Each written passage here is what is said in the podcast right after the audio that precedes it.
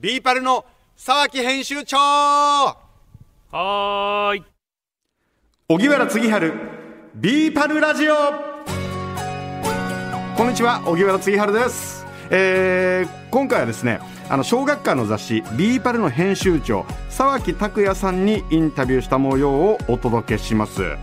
インタビューは沢木さんの2拠点先秘密基地といいますか隠れ家といいますか千葉県の某所で行いましたえー、ビーパル沢木編集長にお話を伺います編集長と私実は同じ大学なんですはい。先輩です。いやいやいやいや大学の頃から知ってました。もう超有名人ということで。私53ですが編集長は？まあ、51歳ですね。今年2になる。で、一郎なので、はい入った時の4年ですかね。そうですねはい。はいえー私あの研究が長引いて5年やりましたので ちょっと長めに大学にいましたけども、えー今あの編集長として、えー活躍をされているう沢木さんなんですがあの編集部の皆さんからは何と呼ばれてますか？普通に名前ですかね。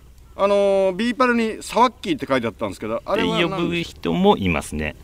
あれはですね、私が26歳かな、27ぐらいから5年間、まあ、うん BE-PAL にいたんですけど、その頃って結構編集部員をあだ名をつけて紙面に登場させてたんですよ。で、その時に、まあ、沢木何をするみたいなうんので、いろいろ突撃ものをやったりとかっていうのの名残ですね。はい。なるほどえー、あのビ BE-PAL担当というか、はい。えーになってどのぐらいになるんでしょう？えー、と入社して、まあ、5年間ちょっと別のところに行ってそこから5年間やってまた、えーコミックやったりとかいろいろぐるぐる回って戻ってきたっていう40過ぎですかね。はい。あのー小学館に入って、はい。 BE-PALやりたいって言ってずっと BE-PAL ができるわけじゃないんですか？じゃないんですよ。 BE-PALに行きたいと言ったらじゃあ違うところって言われました。好きなことは最初からやるなと。あそうなんですか、ちなみにコミックってどういったものをコミックはビッグコミックとあとビッグコミックオリジナルというのを三丁目の夕日とかそういうのを担当してましたね。そういった経験が BE-PAL に生きてくるんですか？そうですね。あのやっぱりこう雑誌作りで、まあ、読者に向かってどういうものを発信するかっていうところでは、まあ、通ずるところもあるので、まあ、非常にいろんな経験した方が逆にこういろいろこう出し方も覚えられるのかなと。まさかコミックをやっていたとは意外だとしたね。で、えーあの編集長ご自身はそもそものアウトドアのきっかけは何ですか？まあ、あの高校の頃から、まあ、椎名誠さんとか野田智介さんの本読んでいて、まあ、ビーバルも読んでたんですけれども、で大学に入った時に、えーワンダーフォーゲル部に入ったというのが、まあ、アウトドアを始めるきっかけですね。なかなかこう自分でやろうというにも最低限のこう技術とか知らないとなかなか自然の中入っていけないなと思ったのでまず最初はそのワンダーフォーゲル部の門を叩いたというところですね。ワンゲルの監督去年の夏までやってたんですもんね。そうですね、はい、8年間、あのなんかもともとそのふるさとが山の中とか自然育ちとかそういうことではないんですか？そうですね、まあ、自然も、まあ、ほどほど、まあ、愛知県生まれで、なまあ、名古屋市の郊外で育ってたんですけど、まあ、ちょっと歩くと、もう本当に里山が広がるようなところと、あと、まあ、父方の、えー祖父母がもう岐阜県の農家だったので、まあ、そういうところでやっぱりこう自然と触れ合うことが多かったかなというのはありますね。でもあのなんでしょうかね。割とその、えーアウトドアとかキャンプとかって、あの結構こう年を重ねてから好きになる方多いと思うんですけど、編集長早いそうです。ねね。なんか中学高校ぐらいからやっぱり興味持ってましたね。ただその自然の中で遊ぶだけじゃなくてこういったそのキャンプ道具を扱ったりすることが好きだったんですかね？多分まあキャンプをしながら旅したいなっていうのがありましたね。旅？はい。どこに行ったんですか？学生の時はもう基本山が多かったですね。日本の自然でこう長期間入れるところっていうと山になるので、結構山行ったりとか、まああと川下りしたりとか、あとと大学4年の時はモンゴル行ったりとか、はモンゴルってなんだっけな？あのなんかこんなこんな三角の家に。い、ゲルとかですね。ゲルとかの、はい。ああいう暮らしをしたんですか、はい。うん、そこにも泊まらせてもらったり、まあ、テントは自分たちで持ってって。で、まあ、途中ちょこっと馬で旅したりとか。なんかそういうのがまあ流行ってはいたんですよね、うーん。まあ、椎名さんとかこうシベリア行ったりとか、うんうん。パタゴニア行ったりっていうようなこはい。う旅情報とかは結構入っていたので、いいなみたいな憧れがあったっていうところですかね。編集長あのアウトドア歴はい。といえばどれぐらいになるんですかね？えー、と19歳からなので32年ですかね。うーん。編集長今あのーアウトドアブームキえ。えャンプブームで、はいい。まあ、いろんなスタイルがありますけども編集長のスタイルといえば？難しいところですね。いや逆に何でもありかなっていうまあその必要に迫られてその場に合わせたキャンプをできるように、まあ、やりたいようにしてるっていうところですね、まあ、一人でやることもあれば、まあ、みんなでやることもあればまあそのキャンプってこうこうじゃなきゃいけないっていうのがないのがまあいいところでもあるので、そういうところをこう臨機応変に楽しんでるという感じですかね。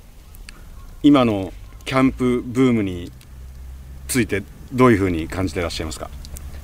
いや多分一過性のものじゃなくて根付いていってるのかなっていうのがあるので、まあ、そもそもその昔の、えー第一次アウトドアブームで子供の時に連れてってもらった経験があるから始めてるって人も多いので、まあ、そうやってこうなんかこうぐるぐる回っていくようになってるのかなと。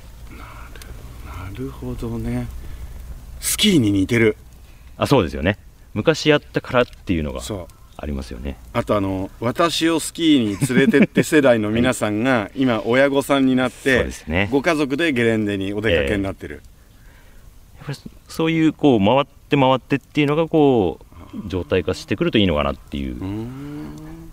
まああのコロナ禍がこうアウトドアキャンプブームをはい。生んだと言ってもいいんですかね、そうですね。大きなきっかけになりましたよね。うん。やっぱりこうコロナ禍で家にずっといなきゃいけないっていうところから外だったら大丈夫だよねっていうところでで、まあ、そこで行ってみて初めてこう楽しさに気づいた人で連れてってもらって気づいた人がすごい多いと思うので、うんまあ、そういった面では、まあ、あの非常にいいきっかけというかタイミングだったのかなっていうふうには思いますね。うん。沢木編集長が目指したい究極のアウトドアとはどんな世界なんでしょ本当に究極ですよね。う、ん多分まあそのまああれですけど、まあ、吉田健子じゃないですけどつれづれ草みたいにこう自然とどうこう向き合ってというか受け入れて受け入れられてまあ多分日本人ってそういう心が多分あるんだと思うんですけど自然の全てのものにこう魂が宿るじゃないですけどそういうまあ心持ちになれるといいかなというふうには思いますね自然と一緒にこう生きていける人になりたいなとでそういう雑誌になればいいなっていうのも思いますね。憧れますね。ねなかなかできないですけどね。憧れますね。私あのふるさと群馬県草津町山の中ですけどもそれでもやっぱり憧れますね、でも今ねそういうなんかもう一回そういう戻ろうみたいなうん。のはすごく全体の、まあ、社会的な動きとしてもあるのかなと。いろいろこう、まあ、電気も高いですしこういろいろこう考えることが多いと思うんですけど、うん。あれ車はガソリンじゃなくて電気になっちゃうのとかいろいろこう変わり目の時期だとは思うので、まあ、そういうところで、まあ、一回どっかこう落ち着く場所としての自然とか向き合う相手としての自然みたいなのは、まあ、見直されてるのかなと。で大事になってくるのかなっていうのは思いますけどね。あの去年11月、えー、と去年のですね11月号のこの表紙国丸さんこれ。はいはいはあの二拠点生活。この表紙になっている場所がまさに沢木さんの二拠点先。い編集長の要するに本拠はご自宅はあるんだけどもう一箇所の拠点が。そうです。これ何を民家。ちょっと古めの民家があって、はいは緑のこう何芝生なのかどうかわかんないけど、ん。広いね！い千坪。うわ！すごいです。そこであのお話を伺いました。はいはいはい。はい、であの沢木さんあの僕と同じ早稲田大学のご出身で大学時代ワンダーフォーゲル部にいて、そのアウトドアキャンプ登山、えー野外活動っていうんですかそういうのをしてた経験があるんですって。はいはい。あで邦丸さんあのアウトドアとかキャンプとかに興味を持った年齢ってどれぐらいですか？俺は30超えてからだな。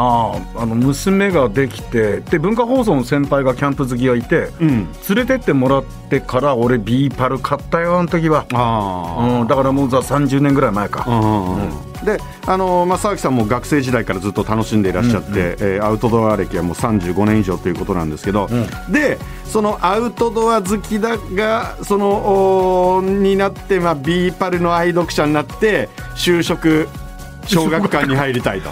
BE-PAL やりたかったんだ。そう。はで今編集長になってるわけなんですけども、あ夢のようだねじゃあね、うん。ね、サクセスストーリーかもしれませんけども、えーその編集長といえば、やっぱりそのなんかアウトドアの達人っていうなんかはいはい我々イメージあるじゃないですか。でその沢木さんに究極のアウトドアってどんな感じですかって聞いたら、吉田健康のつれづれ草じゃないですかねと。そそっちまで行っちゃうの？だからちょちょっとこう深いんですけどだからなんていうのかなこうつれづれなるままに、うん。非暮らし、すずりと向かいてじゃなくてすずりじゃなくて焚き火と向かいてみたいな。だからもう特別何かをやりに行くっていうよりももうあるがままに自然の中で生きていくっていう感じなんですかね。えー、なんかすごいな。そこまで行っちゃうとな、うん。なんか修行僧みたいな感じもしないでもないよね。だからもう達人になるとうん。あれこれやることもた、うん。あの楽しいけれども、うん。何もしないなんか自然の中にこうゆったりしてることになっていくのかなという感じはしましたけども。で今先ほどね早稲田大学のワンゲル部のウェブサイト見たら今こういう時代こそワンゲルとかこのの経験が必要なんじゃないかなってのなんか載ってました。へえそうなんだ。こういうこういう時代こそみたいな、うんまあでもあのアウトドアの経験あると割といろいろ日常生活でも役立ちますしね。ロープの結び方とかね。そうそう。あとこうなんかやっぱり屋外でいろんな人と交流することが割と社会にもこうなんか役立つような時ってあるんじゃないかななんて思いましたけども、そうですね、さあ、えーここで小学館のアウトドア総合雑誌 BE-PAL からのお知らせです。えー最新の BE-PAL 2023年3月号大特集は絶対行きたい次世代キャンプ場。特別付録がすごいんです。お肉も焼けるステンレス焚き火台ソロ。これめっちゃいいっすよね。これソロだよね。はい。最初なんかこれななんか鳥かごかなってちっちゃな。でこれステンレスでできてるの？これ、はいこれ欲しいな。これ僕あのキャンプ場ではもちろんですけどあの自宅で、あのーワックス燃料を使ってなんかディッシュウォーマーにしようかなと思ってはあ今の時期。なんかあったかく食べられるように。これいいな。一人でこんなちっちゃなどあの土鍋乗っけてもいいわけだよな。いいですよね。湯豆腐やってもね。はい、はい、えービーパル2023年3月号はただいま発売中です。この番組を Apple Podcast や Spotify でお聞きの方は番組フォローと星5つ評価もお願いします。えー番組をフォローしていただくと新しいのが更新されたら通知が届きます。荻原次春ビーパルラジオ。お相手は野村国丸と荻原次春でした。